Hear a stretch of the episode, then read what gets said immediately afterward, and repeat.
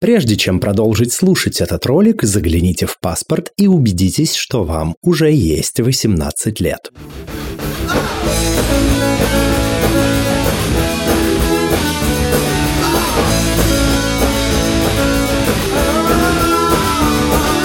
Всем квирного дня! Это подкаст «Громче» аудиоприложение к литературному квир-журналу «Вслух». И я его ведущий Лео Велес. В эфире этого подкаста с гостями и гостями мы разговариваем о литературе, о квир-литературе, о квир-репрезентации и о репрезентации в литературе. Ну и еще о многих разных вещах. И сегодня в эфире нашего подкаста особенная гостья, это писательница Нелл Уайт Смит, хотя назвать ее просто писательницей язык не поворачивается. Это буквально демиург собственной вселенной. Нелл, здравствуй. Расскажи, пожалуйста, представься, кто ты, чем ты занимаешься. Привет-привет. Меня зовут Нелли, и я э, писательница. Я работаю в основном в стимпанк-сеттинге, но делаю еще много разных штук. И, в общем-то, открыта для всего вида творчества и всех видов проектов.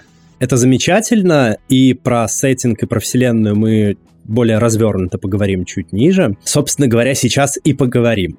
Ты создаешь и развиваешь свою вселенную и занимаешься этим с 2015 года. И сама описываешь ее как особенный мир паровых машин, творения, поездов-призраков, демонов, механических оборотней и тревожных сказок. Расскажи, пожалуйста, поподробнее о своей вселенной. Да, э, сейчас я работаю в основном над одной вселенной, и все жду, когда мой издатель уже мне закажет вторую. Э, и эта вселенная существенно отличается от э, стандартных произведений. Она является авторской, и тогда, когда я говорю о том, что она авторская, я имею в виду, что она не такая, как все остальные. Основной конфликт этой вселенной происходит из того, что данная Вселенная находится на границе с хаосом. Хаос – это абсолютная агрессивная среда. Это не философское течение или не что-то, с чем можно договориться, что может тебя услышать. Э, это просто все уничтожающее нечто, которое находится за границей мироздания. Для того, чтобы с ним как-то выживать на этой границе, мир адаптировался и придумал такие штуки, как машинотворение. Машинотворение такие похожие на локомотивы огромные штуки, которые в момент приближения хаоса вступая с ним в схватку и отбирает у него первородное вещество. Первородное вещество – это нечто, имеющее э, огромную плотность. Тогда, когда оно отбирается у хаоса, оно транспортируется в мир, и там э, в течение месяца оно превращается в материю мира. Таким образом, мир становится шире, он увеличивается, и в полнолуние опять Извините. Э, мы снова э, на границе уничтожения. Если хаос хотя бы один раз победит машинотворение, этого мира больше не будет. И работают эти машинотворения вот здесь мы касаемся непосредственно темы нашего э, подкаста на душах самых особенных его представителей, которые специальный демон ювелир забирает из их, он превращает в эти камни сердца особенных представителей этого мира и вставляет их в машинотворение, таким образом давая им энергию другой, никакой энергии э, на границе с хаосом не работает. Таким образом, этот мир э, находится одновременно в вечной гонке за прогрессом и вечной стагнации. Он э, вынужден пожирать своих лучших представителей, своих самых особенных представителей для того, чтобы жить. И эта трагедия толкает его вперед. Это основная тема для под Э, конфликтов и под трагедий, которые возникают у многих жителей этого мира и которые я разрабатываю в рамках этой вселенной и э, в тех книгах, э, которые меня выходили до этого. В качестве базового конфликта такой серьезный накал – это очень смелое решение. Я читал твой Э, сборник рассказов «Лис, который раскрашивал Зоря». И я помню, там был рассказ как раз про э, гениального музыканта и про ювелира, э, где раскрывалась, подраскрывалась, я бы так сказал, э, эта тема. И в целом это довольно такой интересный котел для всевозможных конфликтов, учитывая, что, я так понимаю, Вселенная, ну, конкретно это, находится на границе с э, первозданным ничем и буквально упорядочивает пространство вот в таких вот экстремальных условиях. Да, совершенно верно. Э, я, как э, писательница, хотела бы исследовать конфликты, которые раньше никто не исследовал, обострять их в своем э, замкнутом мире для того, чтобы показать их наглядность.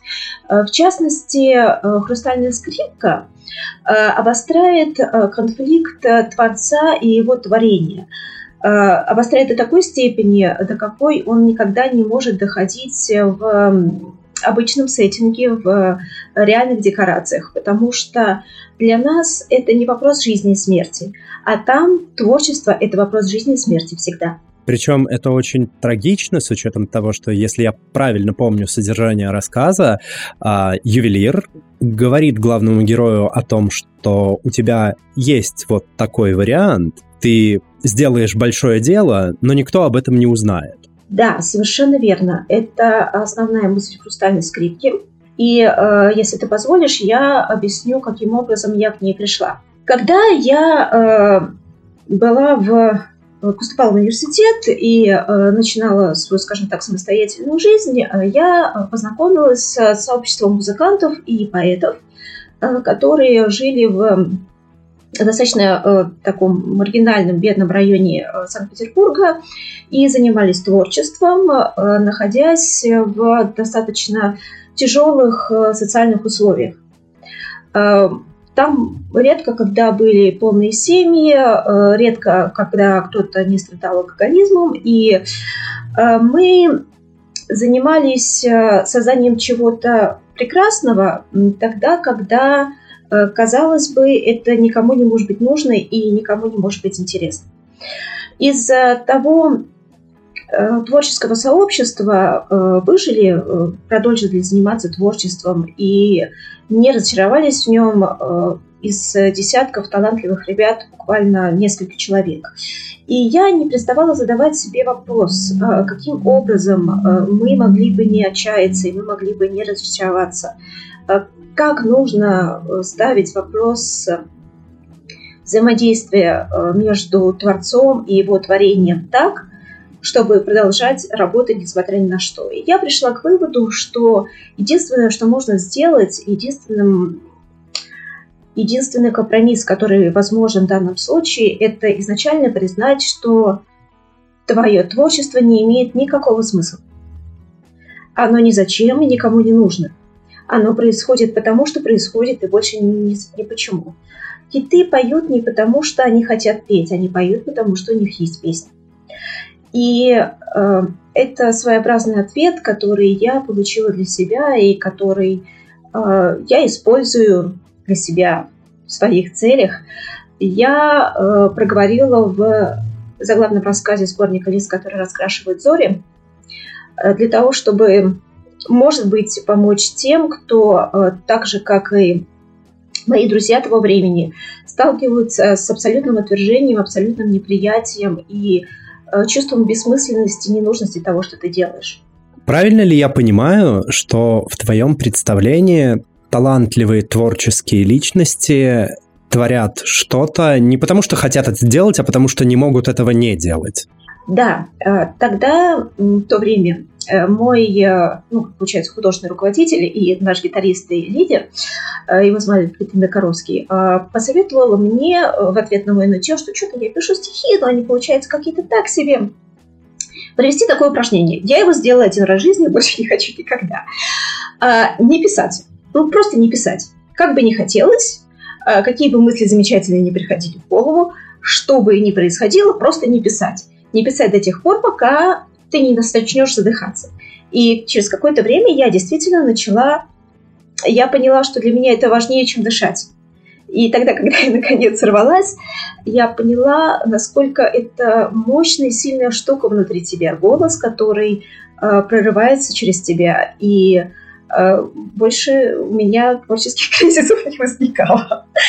Какое радикальное упражнение. А если не секрет, надолго тебя хватило не писать? Я не помню, честно. Ну, может быть, это был месяц, может быть, полтора. Ну, в общем, а, для меня это было бесконечно какое-то время. А, ужасно. Ясненько. Так, хорошо. Мы поговорим про твое творчество чуть более детально э, ниже. А пока немного про тебя вопрос. Ты достаточно много путешествовала по Европе и Азии. Э, то, что ты наблюдала за время своих поездок, как-то повлияло на твой мир, на твою авторскую вселенную? И если повлияло, то как? На меня влияет буквально все. Эм, у меня вот недавно было два кейса э, очень занятных. Я, пожалуй, про них расскажу. Э, сейчас я работаю над книжкой, которая называется «Странствующие библиотеки». Эта книга э, на стыке сеттингов вестерна про библиотекарей. Вестерн стимпанк про библиотекарей, да. И я решила посмотреть несколько вестернов классических, в том числе мне посоветовали вестерн, который назывался «Костяной томагавк». Это максимально простое и размеренное повествование, э, в котором не заложено каких-то сверхидей, и э, там все очень спокойно, очень просто, очень понятно. И там я подчеркнула замечательную мысль, которую я почему-то э, за время полугода работы над книгой, проработки сеттингов, проработки персонажей, проработки э, всего на свете, вплоть до чайников, э, не подумала. Ковбои перегоняют скот. Это очень простая мысль, которая не пришла мне в голову, но как только я ее осознала по просмотру самого простого непритязательного фильма, она у меня связала э, всю географию э, того отрезка места, которое происходит, и э, позволила мне правильно составить концовку. Сейчас я нахожусь в Ереване, я первый раз в Армении, и э, я э, каждое утро встаю пораньше для того, чтобы пройтись по городу, подышать его воздухом, посмотреть на жителей и э, попытаться пропитаться культурой. Э, вчера, сегодня я готовилась к посещению дома-музея режиссера Праджанова, и я э, посмотрела фильм, ну, пересмотрела фильм «Цвет граната» и прослушала несколько лекций на эту тему. Э, и сегодня, тогда, когда я э, посетила музей, я узнала, что великий режиссер снял великий фильм, который изучается буквально по кадрам, о великом поэте, и э, критики э, дали отрицательную оценку на него и сказали, что в нем нет абсолютно никакой художественной мысли. И э, это натолкнуло меня на то, чтобы я э, просмотрела и перечитала э, цитаты из фильма еще раз. И таким образом я нашла эпиграф э, с книги, которая будет у меня выходить э, летом, осенью 2023 года «После Петравный храм». Мы э, ну, все мы э, занимаемся творчеством э, постольку, поскольку мы живем. И э, каждая секунда нашей жизни и каждое столкновение с чем-то, что мы не видели раньше, и другой логикой, э, составляет мозаику нашей личности. И чем больше мы видим, тем она полноцветнее, и тем больше смыслов в ней, и тем более они взаимосвязаны. А я хочу в качестве небольшого лирического отступления поделиться своим опытом личного знакомства, поскольку с а, нашей сегодняшней гостьей я впервые пересекся не на записи этого подкаста даже, а вот так вот вживую с глазу на глаз на Эпиконе, по-моему, московском, а, на фестивале, когда я подошел к этому э, стенду, как будто встроенному в, этот, в эту реальность из какой-то другой, э, и ты стояла за этим стендом, такая очень э, очень похожая на свои книги, буквально, которые вот на, на прилавке лежит э, стопочками твое продолжение, и позже моя подруга э, в Петербурге э, тоже ходила, по-моему, на Эпикон, если я не ошибаюсь, э, и тоже, собственно говоря, имела удовольствие познакомиться лично, и мы тогда сошлись на том, что вот это как раз тот самый случай, когда писательница очень похожа на свое творчество, и это прям явно чувствуется, и это чертовски круто. А, поговорим про твой мир. А, ты упоминала, что он не похож на то, что было создано ранее, а, поэтому может, возможно, там многим не понравится, да и в целом жанр стимпанк — это такой узконишевый жанр, который не всем заходит. Э, кроме того, он подразумевает викторианские каноны и общественные обычаи насквозь консервативные и патриархальные. Ну, это если мы говорим про стимпанк, как э, в классическом его понимании. А в этом твой мир тоже отличается от имеющихся канонов даже внутри стимпанк жанра? И если отличается, то в чем? Да, э, он у меня всегда отличается во всем. А, ну, начнем со стимпанка. Стимпанк – это не жанр, стимпанк – это сеттинг. А, разберемся в разнице между жанром и сеттингом. Сеттинг – это костюмы, в которые одеваются персонажи. А, например, сеттинг многими любимого сериала «Мандалорец» – это Skyfi. Там все одеты в космические костюмы. А жанр – это набор э, тропов, э, правил построения повествования и э, классических героев, которые встречаются. И жанр у «Мандалорца» – вестерн. Там одинокий герой э, борется со всеми остальными. Вот. И у меня стимпанк сеттинг, а вот э, жанры совершенно разные. Э, от э, теплых ламповых чайных дракончиков э, до брутальных 150-моих трупов. И э, в отношении э, викторианской морали и э, всего все эти викторианские истории. А, викторианские эм, устои, викторианская логика применима к стимпанку только в ограниченном количестве жанров. А, такие как альтернативная история или э, любой жанр, который находится в исторических рамках.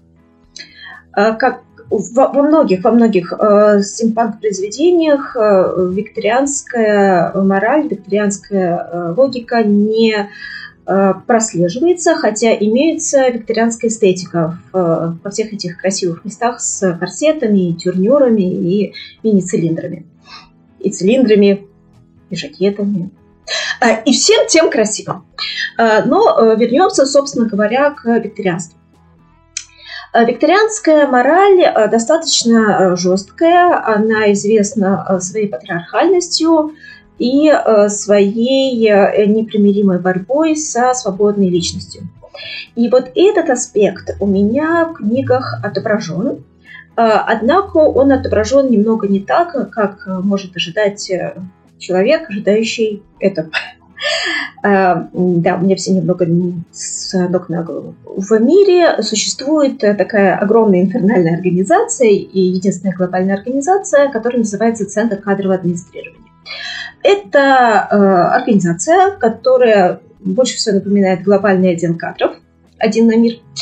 Э, и она владеет абсолютно всеми э, живыми существами. Распределяет э, существ на рабочие места, по-моему, да? Да, верно.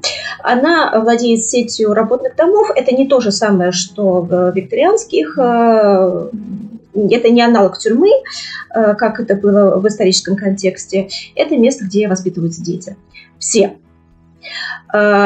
Таким образом, институт э, семьи, как ячейки общества, необходимы для воспитания других личностей, полностью уничтожен.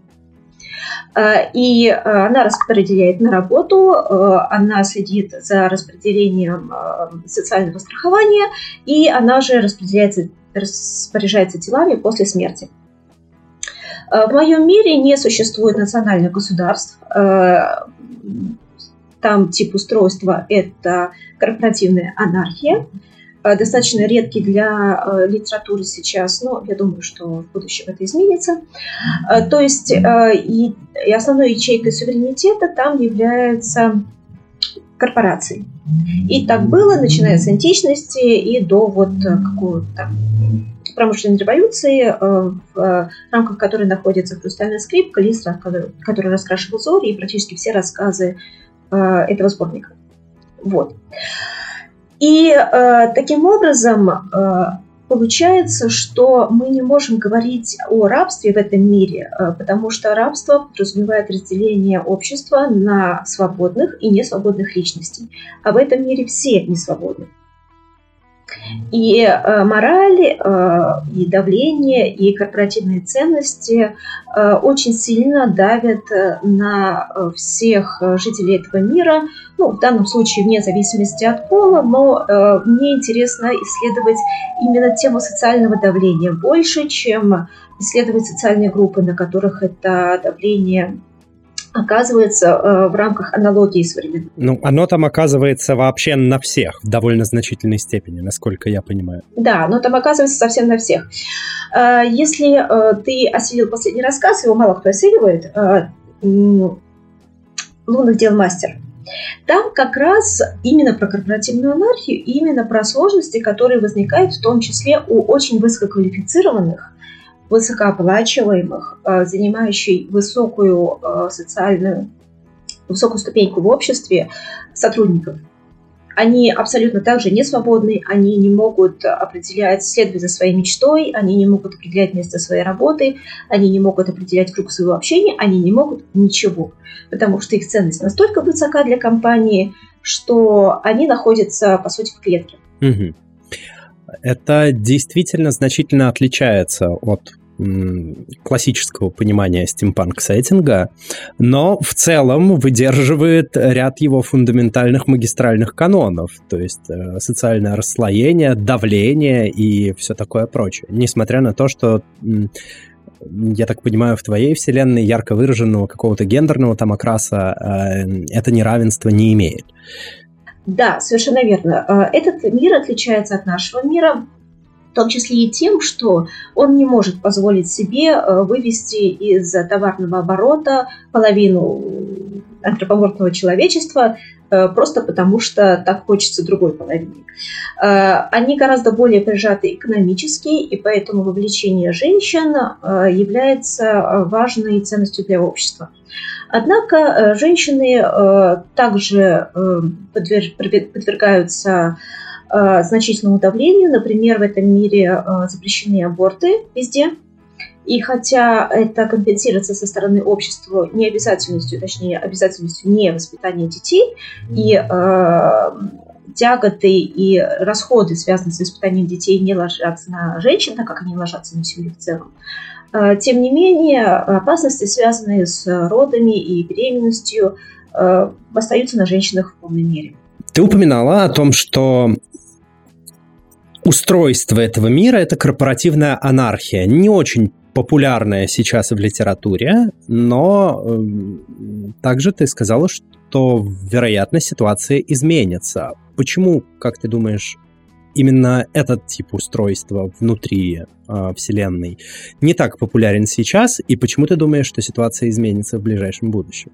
Ну, это чисто личное ощущение, потому что сейчас растет Э, количество транснациональных корпораций в мире и э, их социальная ответственность перед э, их работниками, которые устанавливаются именно корпоративной культурой, это значение увеличивается. Увеличивается, уменьшается разрыв между положением работников в разных странах.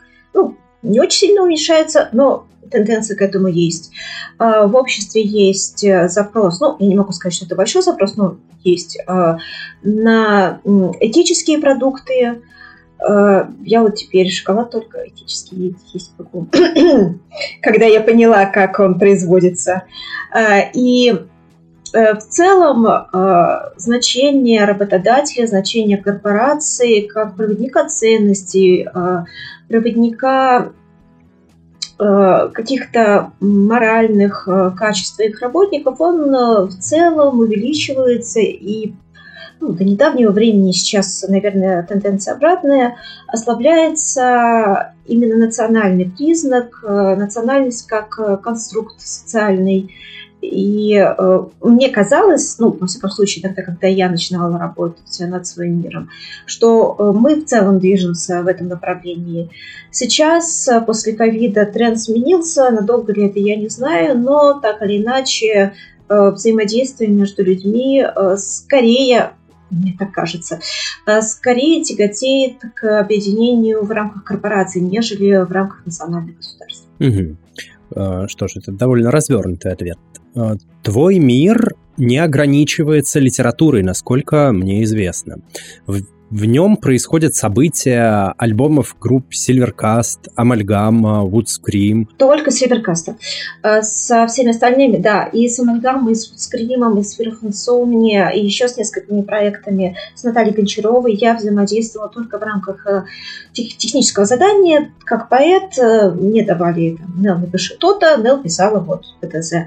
А вот э, все альбомы и все релизы Silvercast хоть э, последний э, мой э, моя работа с этой группой была в альбоме Beautiful Mess, она происходила в этой вселенной, песни они мэчились с событиями, с рассказами или с романами у меня внутри мира.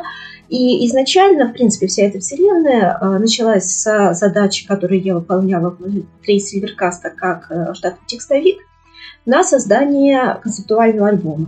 Именно для концептуального альбома, альбома Chaos Engines э, я э, с, совместно с вокалисткой Вероникой Могилевольской э, создала ювелира и вокруг него закрутила какие-то основные конфликты этой вселенной. И далее уже сама развивала их. Угу.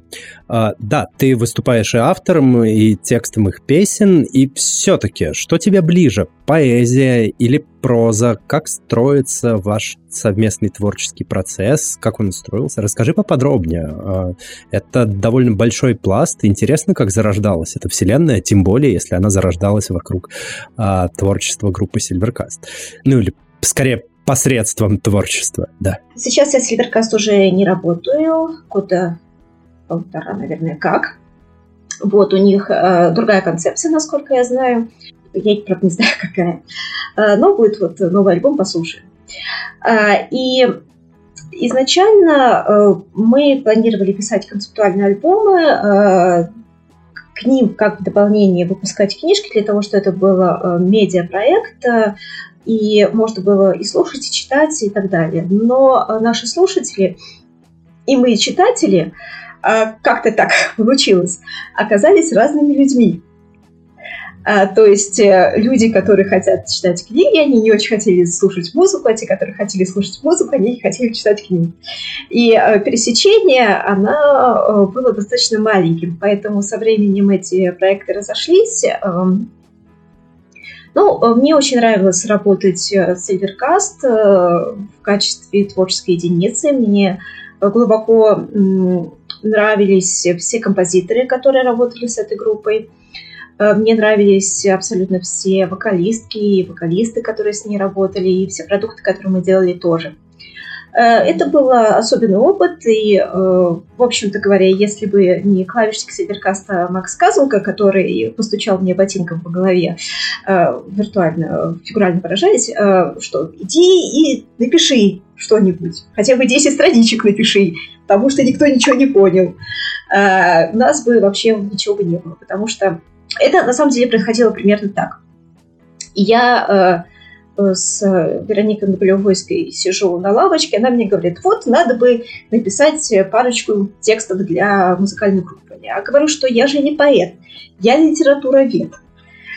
Она мне говорит, ну, бывает, а ты стань поэтом, иди напиши. Ну, пошла, написала.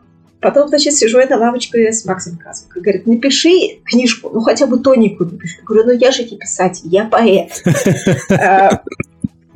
Говорит, все равно, иди напиши.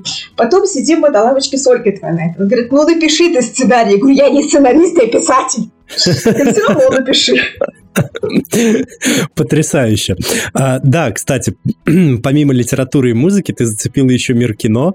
А, были сняты короткометражные фильмы «Хрустальная скрипка», «Корсет», «Аида», веб-сериал «Твайбург», в которых ты выступала со-сценаристкой и консультанткой на съемочной площадке, а, Корсет, насколько я помню, получил гран-при и приз «Хрустальная звезда» на 11-м независимом международном интернет-фестивале фестивале короткометражного кино в Нью-Йорке. А расскажи о съемках, о том, как ваша работа попала в программу фестиваля, э, и как вообще устроена эта ипостась твоего творчества? А, ну, э, насчет, на самом деле, твоего, наверное, я работала как э, консультантка по созданию вселенной Твайбурга, по созданию персонажей некоторых Э, но в основном для более э, широкого круга. То есть я работала, я работала над корсетом а, как сценаристка, э, но большей частью я работала над созданием вселенной для сериала, который, ну, может быть, потом будет снят, не знаю сейчас, что с ним, но я разрабатывала вот эти арки. А в отношении э, того, как продвигался фильм и то, как он снимался, мне кажется, тебе лучше поговорить э, с его создательницами Ольгой Твайлайт и Химель. Они э, расскажут поподробнее, тем более, что это, да, будет особенно интересно с точки зрения квир-культуры.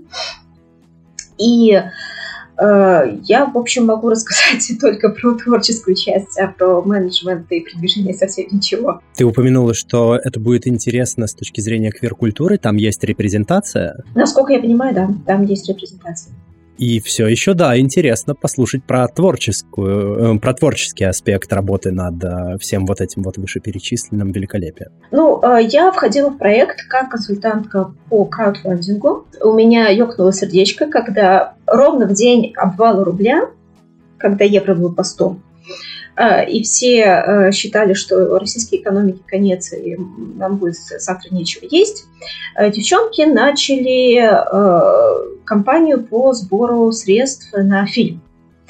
И я посмотрела на запрос, и это мне как крауд-продюсерке и как специалистке по краудфандингу показалось полным провалом, поэтому я постучала и сказала «Привет, а мне нужна случайно помощь, я могу вот помочь туда-сюда. Э, меня взяли как консультантку по краудфандингу и э, дальше заинтересовались э, моей творческой работой. И мы начали работу по над корсетом и далее над расширением Вселенной. Вселенная Твайбурга – это для всех, э, кто не знает, это в стимпанк-сеттинге, э, в жанре альтернативной истории, э, детективно-фантастические серия произведений, которая посвящена корсетных дел мастеру, который каким-то образом, который руководит целой культурой микроскопической города-государства, Э, который очень, э, очень быстро возникла и очень быстро э, продвинулась с точки зрения технологий. И он с помощью этих корсетов творит какую-то магию, какую смотрите в фильме.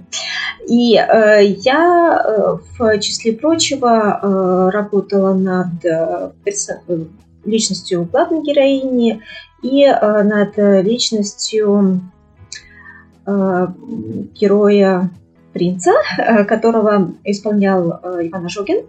В частности, немного более, скажем так, делает более жесткими. Да, и я работала над тем, чтобы эти персонажи стали чуть более жесткими, чуть более ближе к реальности, и э, таким образом э, более человечными. А далее э, меня привлекли для расширения Вселенной, создания общих канонов Вселенной, создания общих конфликтов Вселенной для сериала «Твайбург». Это был, ну, когда я над ним работала, это был концепт, одна серия состояла из четырех или пяти вот на 10 минут их нужно было делить, и таким образом получалась одна арка. Э, я разрабатывала э, главных персонажей и э, всяких разных других интересных персонажей, но так или иначе там все права принадлежат авторам вселенных, и не знаю, будут они их использовать или нет в будущем. Угу. А, понял. Э, это довольно большой пласт работы. А как вы попали на Нью-Йоркский фестиваль? Не знаю. Ага, вот, вот так вот, твердо и четко. Понятия не имею, как-то попал. Хорошо, тогда я думаю, с кино мы закончим и перейдем к более остросоциальным вопросам. И начнем с одного из самых остросоциальных в рамках вектора развития этого подкаста. А, думаю, ты в курсе, что в декабре ушедшего года был подписан закон о запрете так называемой ЛГБТ-пропаганды.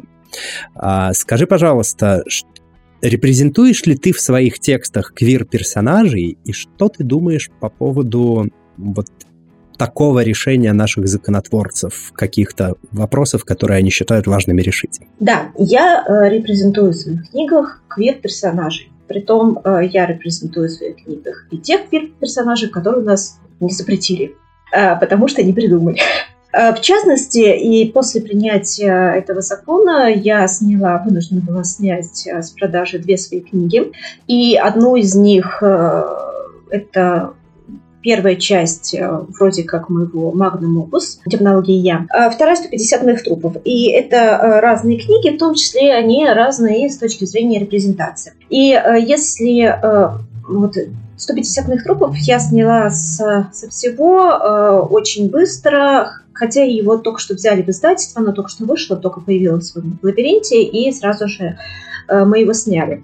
Я его в итоге переписывала, я э, в итоге убирала оттуда указание э, на то, что один из персонажей подпадает под этот закон.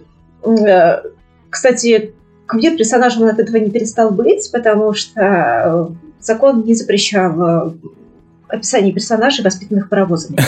Ну, в любом случае, там это было не несущая конструкция, и для того, чтобы книга осталась, я переписала кусок. А вот с демонологией это никак не вынуть, э, потому что там Гейское солнце в прямом смысле. Я прошу прощения, гейское солнце? Гейское солнце, да. А, дело в том, что в этом мире э, солнце – это не звезда, это обесчисленный сон демона, который отображает его какое-то чувство. И если вначале это было чувство любви там, одного демона к своей жене, то в ходе всего этого это солнце уничтожается, и оно э, заменяется новым солнцем, э, которое уже отображает любовь э, демонессы к смертной. Э, поэтому там гейское солнце. И в продажу эта книжка никак в ближайшее время вернуться не может. Если любовь демонессы к смертной, то получается лесбийское солнце получается. Ну да, лесбийское. Да, вышло разъяснение от Роскомнадзора, что считать пропагандой, примерно все, судя по тексту. Да, э, ну там я э, со своим юридическим образованием прочитала, что там речь идет о равноценности, и если просто упоминание, то вроде как нет, то есть вроде как у меня книжки закон не нарушают, а, но если кто-то решит, что нарушает, то, то нарушает. В общем, непонятно. А, и эм, здесь мы переходим плавно к вопросу о самоцензуре. И это э, сейчас более чувствительный и более важный вопрос, чем государственная цензура, а, потому что что бы ни делало государство, оно все равно не сможет э, нанести такой урон, как сейчас э, э, люди могут нанести сами себе. И, собственно, на это и рассчитано. Исходя из того, как принят закон, он рассчитан на самоцензуру больше, чем на аппарат принуждения государства. Как только закон был принят, э, я имела огромное количество кейсов, э, связанных со мной и э, с моими коллегами. И если в отношении меня кейсы не такие интересные, то есть я сама посоветовала своему издателю внести правки 150 моих трупов, потому что у меня очень маленькое издательство, оно семейное, и меньше всего я хотела бы навредить людям, которые мне помогли. А, и сама сняла демонологию пока что на подумать, э, потому что и надеялась, что в будущем будут какие-то разъяснения, которые, а, на которые я смогу опираться, объясняя, почему эта книжка не нарушает закон. То в отношении моих коллег у кого-то пропало творчество в целом. Все. И все книги, которые были написаны, и все книги, которые находились в разработке. А, в один момент, э, в момент подписания этого закона, надежда на их издание исчезла. Именно из-за непонятности формулировок. И э, я сейчас расскажу еще один кейс, э, очень, очень показательный, на мой взгляд, и э, очень важный для понимания взаимодействия молодых авторов, э, если нас сейчас слушают э, молодые авторы, и э, издательских сервисов. Э, есть такая штука, не классические издательства, такие как СМО, СТ и так далее, а издательские серверы. Ридеры, Делибри. В целом я понимаю, о чем идет речь. Речь идет о ресурсах, которые позволяют автору издать свою книгу, ну, грубо говоря, собственными силами. Да, и э, один, ну, самый влиятельный из этих сервисов, э, Reader.ru, они э, начали в первые, вот сразу же с помощью нейросетей проверять тексты э, авторов, которые не сняли книжки самостоятельно. И э, было два кейса. Э, первое – это моя книга «Дом и алтарь», в котором не, не было репрезентации персонажей, э, но была ссылка на поцелуй Иуды, то есть э, человек одного пола целует человека своего же пола, целях э, демонстрации власти над ним, не в романтических целях. Но там это было прописано четко. И книга э, моей коллеги, э, писательницы Вовы Донрог, она написала книгу «Гемоглобин». Это вампирский феминистический роман, в котором в первой части которого описана прогрессия героини от мяса на ложках, в прямом смысле слова, какими, какой ее воспринимают э, некое агентство по предоставлению услуг вампирам, э, до э, женщины, которая стоит за себя и которая воспринимает себя как ценность. И там была описана сцена, пороговая для героини, когда она понимает, что она не готова принимать все те правила игры, которые ей диктуются ее положением. Э, ее вампир приводит ее и предлагает посмотреть э, за любовными играми трех человек. Двух мужчин и одной женщины. Речь не шла о сексе как таковом. И речь не шла о э, гомосексуальном сексе тем более. Речь шла о том, что это могло бы быть. Героиня это отвергает. Она говорит, что она не согласна на подобные отношения к ней и покидает помещение и э, хочет э, прекратить э, вырваться из э, той ситуации, в которой она находится. Э, таким образом, ничего, что теоретически могло бы нарушать закон, в тексте не было. Однако Риберо настаивала на правке текста. Ну, то есть буквально, буквально, буквально поставили ультиматум, либо цензурируйте вашу рукопись, либо снимайтесь с... Э, либо мы вас снимем. Платформа, где каждый может издать свою книгу, но не совсем каждый. Ну, теперь уже не каждый, теперь уже не каждую книгу, и э, тот, кто решает, собственно, а что э, нарушает традиционные ценности, а что не нарушает, это человек, который боится. И вот это самое худшее, что, в принципе, могло произойти. Э, тогда, когда все трактуется максимально широко, потому что издатели, издательские сервисы боятся за свои деньги больше, чем они боятся за свою миссию. Они э, боятся потерять деньги больше, чем хотят помогать молодым авторам. И э, вот это это уже э, такая долгоиграющая проблема, потому что запрещать легко, а возвращаться к открытости очень сложно. И я, честно сказать, не знаю, что с этим делать. Э, тем более, что сейчас это все определяется искусственным интеллектом, и те, кто э, отвечает за это, они не включают мозг тогда, когда они читают равно как и те, в общем-то, кто принимают подобного рода законы.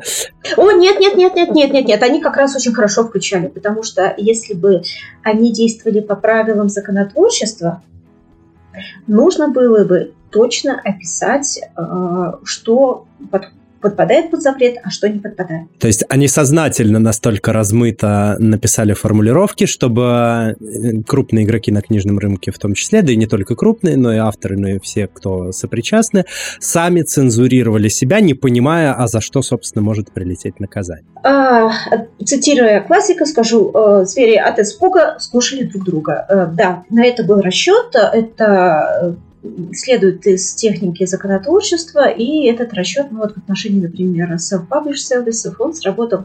Они не запрещали, мы сами запретили себе.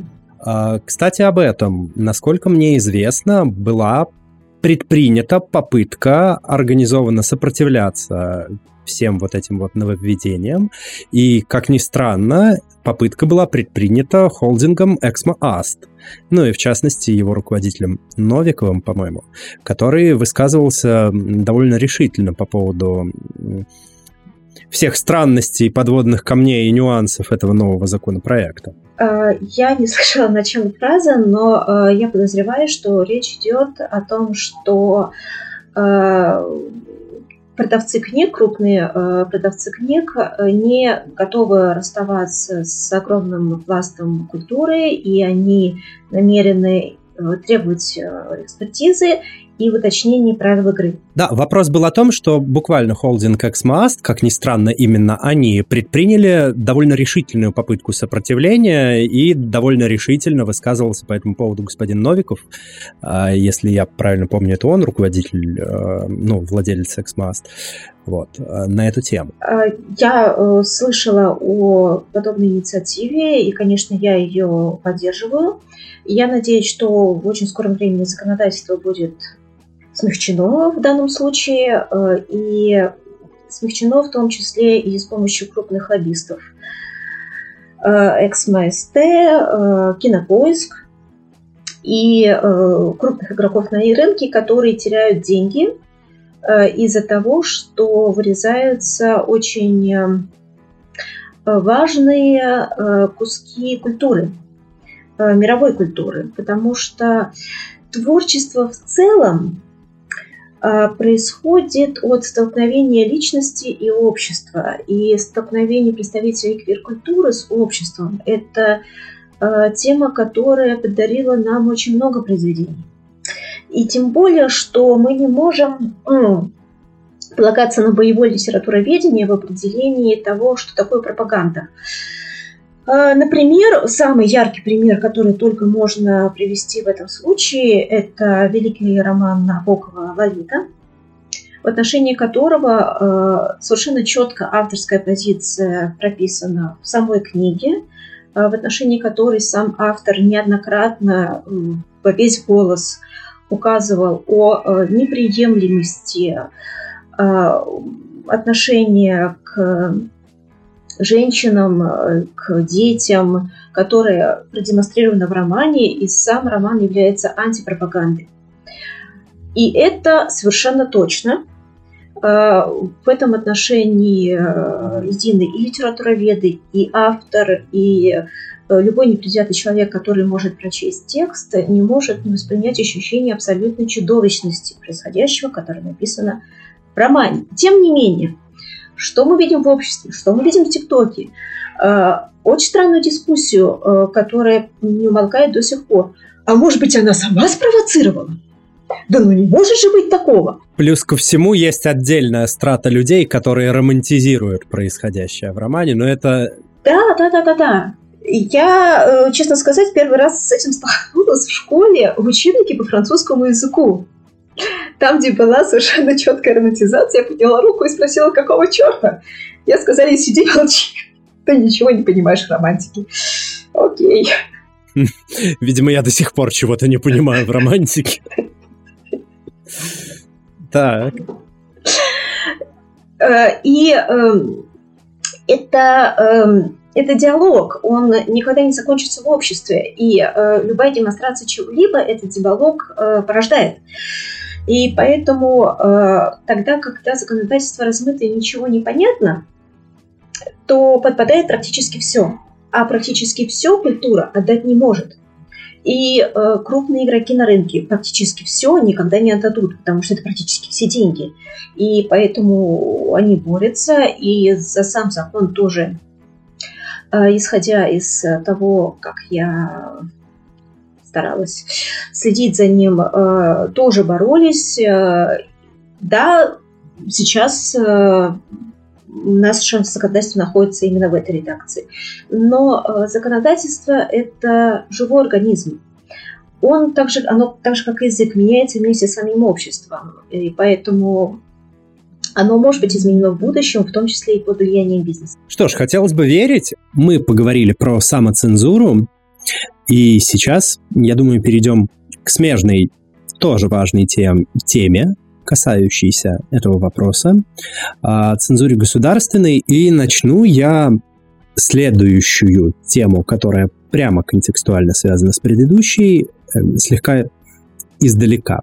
Зачем в 2022-2023 году, зачем в целом в 21 веке устраивать крестовый поход на квир-людей и на квир-творчество, на твой взгляд? А, ну, смотри, у нас сейчас а, это глобальная тенденция. В целом в мире почему-то, я не знаю почему, э, очень ужесточаются э, взгляды э, людей почему-то тянет к более э, патриархальному укладу. Ты сказала, что это общемировая тенденция, возврат к консерватизму. А почему ты так думаешь? Напротив, кажется, что квир-открытость становится эм, ее становится больше, она становится новым трендом и в творчестве в том числе. Э, я не знаю в отношении творчества, э, но в отношении законодательных инициатив, да, это, безусловно, новый тренд. И э, он проявляется в том числе и в таких миропорядках, в которых очень странно бы, ну, со стороннего взгляда это видеть, э, таких как э, США, э, в тех правопорядках, которые изначально тяготели к более патриархальному укладу, укладу он становится еще жестче. А почему так происходит? Не знаю, может быть, это какой-то запрос общества на стабильность, а стабильность ассоциируется с тем, что раньше было лучше, не знаю. А, но в любом случае любой прогресс и прогрессивный взгляд на личность, на свободу личности, это э, он требует работы, э, работы общества над собой, э, работы общества над культурой принятия, это сложно.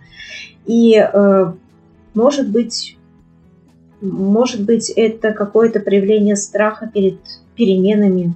Я не знаю и надеюсь, что этот тренд будет неустойчив. Да, разделяю эти надежды, что хотелось бы, чтобы он был неустойчив и весьма кратковременным. А, тем не менее, интересно узнать, что ты думаешь по поводу того, почему так резко именно у нас в стране и настолько массированно и организованно с точки зрения там э, большого количества именитых законотворцев, которые вдруг внезапно взяли и резко такие решительным фронтом выступили э, против всех вот этих вот западных гендерных свобод, как любят выражаться э, небезызвестные, значит, некоторые люди федеральном эфире. Ну, не резко. А, так, я, я все эти произведения искусства знаю исключительно благодаря господину Бесткомедиеву.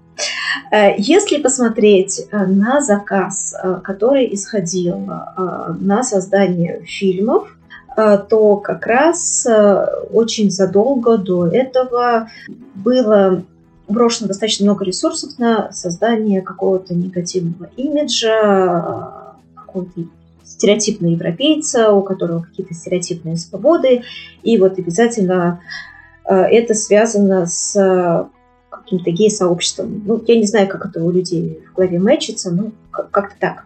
Вот. И э, я думаю, что на самом деле э, было это подготовлено очень давно, и э, по всей видимости, Э, была достигнута какая-то точка необходимости, необходимая точка согласия общества, э, потому что общество уже много на что согласилось, и почему бы согласиться еще не на это? Э, в принципе, всегда был запрос на то, чтобы одни люди были более правильными, чем другие. То есть они родились более правильными, чем другие, поэтому одни лучшие люди, чем другие. И тогда, когда э, это получает какое-то законодательное подтверждение, э, то э, может быть, ну, я не знаю, естественно, это мое предположение, может быть, маркетологи уважаемых законотворцев пришли к выводу, что это хорошо повлияет на их поддержку среди консервативной части населения. Любопытную деталь я отметил во всей этой истории. А, конкретно виток с последней версии закона о пропаганде, он был связан во многом с книгой э, Екатерины э, Сильвановой и Елены Малисовой «Лето в пионерском галстуке», которая, несмотря на систематически, последовательно и очень агрессивно продвигаемую государственную гомофобию, и несмотря на довольно высокий градус консервативности нашего общества, как было принято считать, а, выпустилась в бумаге какими-то совершенно бешеными тиражами, а, если мы смотрим на книжный рынок в целом, на объемы продаж, и продалась с каким-то колоссальным успехом. Это 300 тысяч копий первой томы и примерно столько же второй. А с чем сможет быть связан такой парадокс, что, казалось бы, в консервативной э, гомофобной стране, в которой вроде как все эти чуждые ценности никому не нужны, э, нас пытаются в этом уверить активно. Книжка про двух мальчиков-геев в пионерском лагере в Советском Союзе э, продается такими невероятными тиражами. Я полагаю, потому что романтика не зависит от э, ориентации может быть, э, потому что э, романтическое представление о... Как же так сказать, чтобы не, закон, не нарушить закон а? а? Я полагаю, что людям важно э, читать э, про что-то, что развивает их мир, э, развивает их э, взгляд на них самих. Э, развивает их как личности. И э, любая инокость, э, любое столкновение, любое отличие, безусловно, всегда нас развивает. И, в общем, такой большой предтечей летних пионерском галступе был то, в котором, в котором, э, я, честно сказать, не помню, была ли там репрезентация, но в любом случае... Мариам Петросян, ну, там была репрезентация, но там была репрезентация людей с инвалидностью. Там Не... была э, репрезентация инокости, от личности, э, отчужденности от мира. И э, этот момент, э, не, не связанный с сексуальной ориентацией, не связанный с Э, вообще чем-либо связанным с сексом, э, именно момент отличности. Он очень хорошо ложится на э, подростковый период, момент, когда человек соотносит себя с обществом и чувствует себя не таким, как все. И это важно, на это был большой социальный запрос, потому что очень долго у нас в России ничего подобного не было. У нас как будто бы в какой-то момент выпал весь сегмент э, подросткового творчества, э, творчества, который помог бы э, людям, всем людям, адаптироваться в мире и принять себя такими, какими они есть. Момент диалога. И именно поэтому люди читали Э, дом, в котором они читали «Лето в пионерском галстуке». И это никак не связано с теми, кого они э, любят, мужчины это или женщины. Это связано с тем, что литература в целом направлена на то, чтобы помочь людям понять себя. И для этого мы должны смотреть на других людей, на разных других людей. Людей, которые есть. Чей опыт отличается от нашего в том числе? Отличается или не отличается, на таких же, как мы, но совершенно не похожих на себя. Э, в этом миссия творчества в целом. Угу. А, вытекающий из э, вот этой темы следующий вопрос. А что для тебя квир? А, это опыт отличности, опыт инокости. А, я никогда не ассоциировала себя с гей-сообществом, но мне очень хорошо понятен э, опыт человека, э, которого не принимает общество, при этом непонятно почему. Э, люди, особенно дети, подростки, они очень остро чувствуют отличность.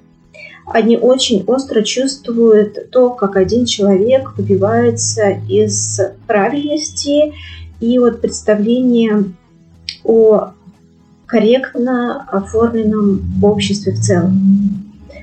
Э, я начала свой творческий путь, я начала развиваться как личность, начала развиваться как автор только после того, как я выяснила, что я не одна такая на Земле. И до этого у меня не было э, ни шанса проявить себя, потому что э, все мое окружение, начиная от моих родителей, заканчивая моими учителями по литературе, которые были не против получать э, повышение квалификации за счет моих литературных работ, э, жестко подавляли любое мое проявление творчества, потому что они как будто интуитивно боялись его. Мои одноклассники просили на них не смотреть, потому что я это делала слишком внимательно. Они меня слишком интересовали. И э, этот опыт для меня был очень важным, и я до сих пор переживаю его в своем творчестве. Мое творчество, в принципе, во многом направлено на исследование творчества как феномена, э, на исследование инокости как феномена, от личности как феномена. У меня очень много всякого э, написано для осмысления э, взаимоотношений человека, который делает что-то, чего не было до него, э, с миром, который находится вокруг него и с его внутренним миром. Сейчас, когда, вот, например, моя коллега, про которую я рассказывала с ее вампирским романом, она пишет, пишет, и она не знает, а она сможет это, в принципе, издать или нет кто-нибудь за нее возьмется, кто-нибудь за нее поручится, а, она сможет найти правильные слова. И эм, многие из моих коллег находятся в ситуации неопределенности. А, для меня эта тема внутреннего соотношения становится острой как никогда, и я надеюсь, что смогу как-нибудь где-нибудь найти слова для того, чтобы поддержать людей, которых я не знаю. Это замечательное стремление. Я надеюсь, эти слова долетят до наших слушателей и слушательниц и откликнутся в их э, разумах и сердцах. А вопрос к тебе. Ты упомянула, что твой творческий путь начался тогда, когда ты поняла, что не одна такая в этом мире. Это был какой-то поворотный конкретный момент, или это было какое-то последовательное, растянутое во времени событие, или цепь событий? А, ну, в общем, с этого, да, я и начала. А, э, я познакомилась с людьми, которые были тесно связаны с творчеством, которые занимались э, творчеством. И тогда, когда я им пришла и показала, что вот мои стихи, они сказали, отлично, э, у нас есть еще один поэт, ты там нам не нужна, приходи, вот здесь твое место. И э, это было первое мое место, э, которое я узнала в жизни. И оно было неуютным, и оно было достаточно зыбким и страшным для меня, но оно было моим. И тогда, когда я поняла, что я не одна, э, следующей моей мыслью было, что в мире огромное количество э, людей, таких как я, которые не знают, что они не одни. И э, тогда был такой момент в истории, э, такой момент в обществе, когда подрастало поколение детей, которые были не нужны их родителям, потому что экономическая ситуация складывалась таким образом, что родители были заняты тем, чтобы найти что-нибудь э, из еды и хотя бы какой-нибудь одежды. Было не до воспитания детей в целом. И это поколение детей, детей, склонных э, к суициду, детей отверженных, детей ненужных, э, с которыми я очень плотно работала как поэт.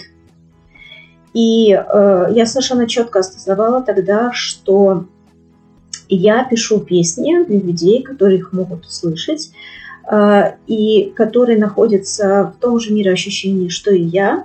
И если я не найду правильных слов, то я не смогу помочь.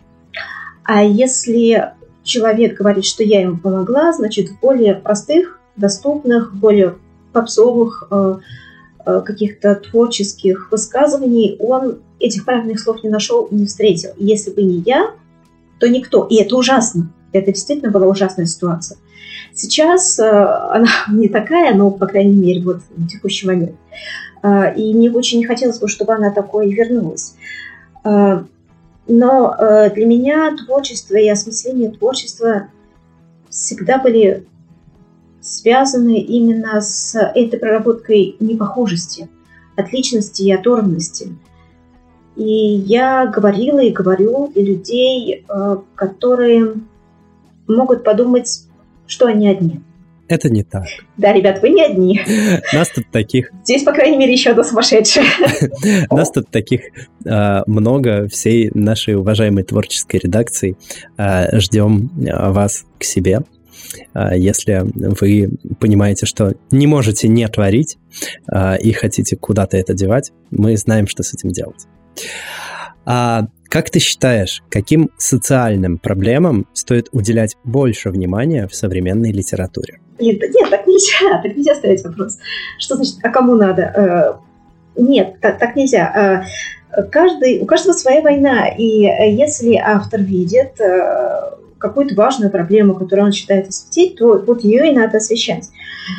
Если поэт или писатель считает, что именно это важно, то туда и нужно работать. Э, если, неважно, знакомы вы с этой э, проблемой или не знакомы, начинаете проработку темы, э, разговаривайте с людьми, смотрите им в глаза, эмпатируйте им и изучайте ее, и пишите о ней.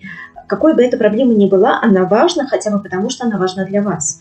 Ну вот, например, я работала над проблемой, куда девать свое творчество, если у тебя на концерте два человека, один из которых в алкогольной отключке. Исполнять Э, и это такой, на самом деле, неочевидный ответ, который требует огромного количества мужества. Казалось бы, кому может быть важна проблема творчества человеку, который никому не нужен. Однако нет, вот мы снимали «Хрустальную скрипку», и оказалось, что она для очень многих людей важна, в том числе и опытных авторов, и опытных актеров. Она какая-то такая важное, возникающее очень часто, очень для многих на всех этапах творчества. Писатель для тебя – это хобби или профессия? Это способ дышать, не знаю. Ну, то есть я, я этим не зарабатываю. У меня книжки зарабатывают только на новые книжки. Э, Все, что я получаю, максимум квартплату, э, я опускаю на новые проекты, я заказываю обложки у крутых художников, э, чтобы им платить те деньги, которые они заслуживают. Я заказываю редактуру у хороших редакторов, и все, на этом деньги заканчиваются. И так, в основном, я для того, чтобы содержать семью, работаю на обычной работе. Ну, то есть ни то, ни другое. Буквально один из способов существования. Да, совершенно верно где еще можно ознакомиться с твоими работами. И я сейчас не только про книги, но и в целом и про экранизированные проекты, например, ту же «Хрустальную скрипку», но и про книги, и про поэтические тексты тоже.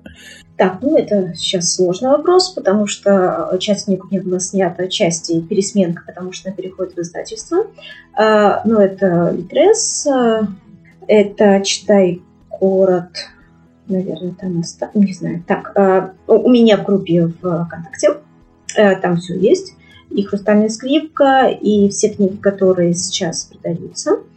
Э, для чайных дракончиков и 150 моих трупов вы можете найти на сайте издательства «Крафтовая литература». На сайте «Лабиринт» есть все о жизни чайных дракончиков. Это максимально легкое с точки зрения входа в мир произведения – потом все вернется на Литрес, а, когда я передам права. Сейчас там только две книги. Это лист, который раскрашивал Зори, и э, очень большое снотворное Дом и алтарь. Не начинайте с этого читать. Вот так. Любопытная история также связана у меня с э, опытом нашего первого знакомства. Я не знаю, помнишь ты или нет. А, я задал тебе тогда вопрос, сколько книг у тебя в серии, ты назвала их количество, и я спросил, с какой лучше начать. А, и ты мне сказала, ну, смотри, вот я для этого написала вот эту книгу, которая демонология и, и мы, демонология и я. Вот. Но аудитория решила, что ничего подобного. Вот. И, по-моему, э, фандом, ну и в целом фанбаза решила, что начинать нужно с лиса, который раскрашивал узори. Да, или с чайных дракончиков. Или с них. А почему так случается? Вроде э, автор специальную книгу написал для вхождения в вселенную, а аудитория такая, ну, нет, пожалуй, не эта книга лучшая для вхождения, а вот другая. Ну, потому, потому что автор не хозяин своих произведений, он просто первый читатель. А, мы можем думать все, что угодно про свои произведения, но книжки, они как города. Единственное, что нужно знать о том, какой будет город, это не такой, каким задумал его архитектор. Также и книжка, она воспринимается не так, как задумал автор, всегда. А вот как она воспринимается, ну, поживем, увидим. Э, да, мне моя аудитория пришла к выводу, что лучше всего начинать с леса, который раскрасил зори, или с чайных дракончиков. Вот сейчас я еще закончу книжку «Странствующей библиотеки», может быть, она тоже будет хорошим входом. Но у меня есть книги, э, в которых на первой странице большими буквами написано «Не начинайте с этой книги». И у меня огромное количество фанатов, которые с них и начали. Несмотря на дисклеймер. Да, то есть, ну, как бы, ну, все, людей нельзя остановить, они, они люди, они э, думают так, как думают, они решают то, что решают они, и это прекрасно. Есть ли книги, которые произвели на тебя особое впечатление и которые ты бы посоветовала к прочтению нашим слушателям и слушательницам? О, ну, я человек, воспитанный Терри Пратчетом. Так, вот, когда нужно советовать, все из головы выпало. Это частая история, в этом нет ничего особенного. А, можно попробовать последние прочитанные перебрать в памяти, что-то, что прям запало в душу, запомнилось. Последнюю книгу, которую я э, дочитала, была «Мои странные мысли» Архана Памука. И э, мне прямо очень сильно э, эта книга легла на душу в плане э, взаимоотношения города и человека. Это достаточно частая э, тема для меня самой. Я очень люблю городографию и взаимоотношения человека и города, и времени. И э, в этой книге Нобелевского лауреата она прекрасно раскрыта. И если вы были в Стамбуле и любите этот город, то вам она тоже обязательно понравится. Э, в отношении э, фантастики э, в последнее, за последнее время мне понравилось еще недочитанное, так что не знаю, какая развязка там будет. Задача трех тел, которая в том числе... Это не Люцисинь? Это Люцисинь, да. Там как раз идет раскрытие темы взаимодействия, ну, в данном случае науки цензуры на науку, и это ну, достаточно редкая тема, потому что обычно цензура э, идет в литературе, а тут идет цензура и наука. А, но э, в любом случае это очень важно, и мне очень понравилось, как в этой книге тема раскрыта. Сейчас сериал вроде будет. Вот. Наверное, не буду читать всю трилогию, что сериал. А то книжка же всегда лучше. А, и да, э, раз мы об этом заговорили, то э, огромное впечатление на меня произвела э, экспансия. Джеймс Кори. Да, совершенно верно, серия книг. Там моя любимая героиня, моя крашка всех времен и народов. Васарала, блин, какая она крутая, господи она потрясающая. Я к своему большому стыду не читал полностью всю серию, но я смотрел сериал, и она восхитительна. Господи, в сериале у нее такие наряды. С ума сойти. А, меня, э, меня ребенок к этому подсадил, старший. Э, вот. Очень, очень, очень здорово. И самое главное, это очень хорошая социальная фантастика, потому что я полагаю, что вот примерно так в будущем мы и будем жить. Действительно, очень хорошо просчитано. Может быть, какие-то фэнтези-тайтлы? А, вспомнила, вот, все, сейчас. А, короче, а, эта книжка, я ни разу ее правильное название не произнесла, но если к подкасту будет какое-то пояснение, пожалуйста, поправьте меня. Кажется, у нас называется 1743. Но, возможно, ни одна из этих цифр неправильная. Так. Это э, норвежский роман детективно-триллерного жанра. Э, теория исследования которого заключается в том, нужно ли давать право голосу человеку, которого обвиняют. И он офигенный. Э, там э, прекрасно буквально все. Э, единственный, о чем я должна предупредить уважаемых слушателей, что читать нужно только первую книгу, потому что вторые две, видимо, автора заставили написать под дулом пистолета, и это сказалось на качестве. А если сегментировать и взять, например, квир-литературу, есть ли в анамнезе такой опыт? Я могу назвать сходу, например, «Переплет». Бриджит Коллинз. Да. Ну, романтическая линия мне там понравилась меньше, чем фантастический элемент, потому что э, сама, сам мир э, очень э, хороший. И, э, но больше, чем переплет, мне Бриджит Коллинз понравились предательства. Может быть, потому что я балдею от академической литературы, ну, от академической атмосферы, э, но э, с точки зрения посыла э, мне книга понравилась больше, потому что там любовь э, зависит именно от личности другого человека. Ни, и ни от чего больше. Э, там про то, как мы узнаем друг друга и связываемся именно сердце с сердцем, а не социальный конструкт, социальный конструкт. Мне кажется, это более глубокая и более хорошо продуманная книга, чем «Переплет», хотя фандому Бриджит Коллинс и ее читателям переплет понравились больше, судя по тем рецензиям, которые я прочла. Я читал переплет и был довольно сильно впечатлен этой книгой и тем, как она через относительно ненадежного рассказчика вплетает последующие элементы в сюжет, э, раскрывая, в общем-то, картину все полнее и полнее. Это довольно интересно у нее реализовано, на мой субъективный вкус. Да, да. А, ну, предательства мне понравились а, все-таки больше а, с точки зрения количества героев, противопоставленных среде. Там поднято больше вопросов о феминизме, месте женщины в среди ученых. Это э, работа, которую должна женщина проводить больше, чем другие люди. Э, в предательствах она прописана лучше. И э, то, как э, ненавидит общество людей, которые от них отличаются, в предательствах тоже прописано лучше. Хотя, может быть, там менее сильная романтическая линия, поэтому она читателям меньше нравится. Не берусь сказать. Ну, я сначала читала предательство, а потом уже по совету э, фан-сообщества переплет.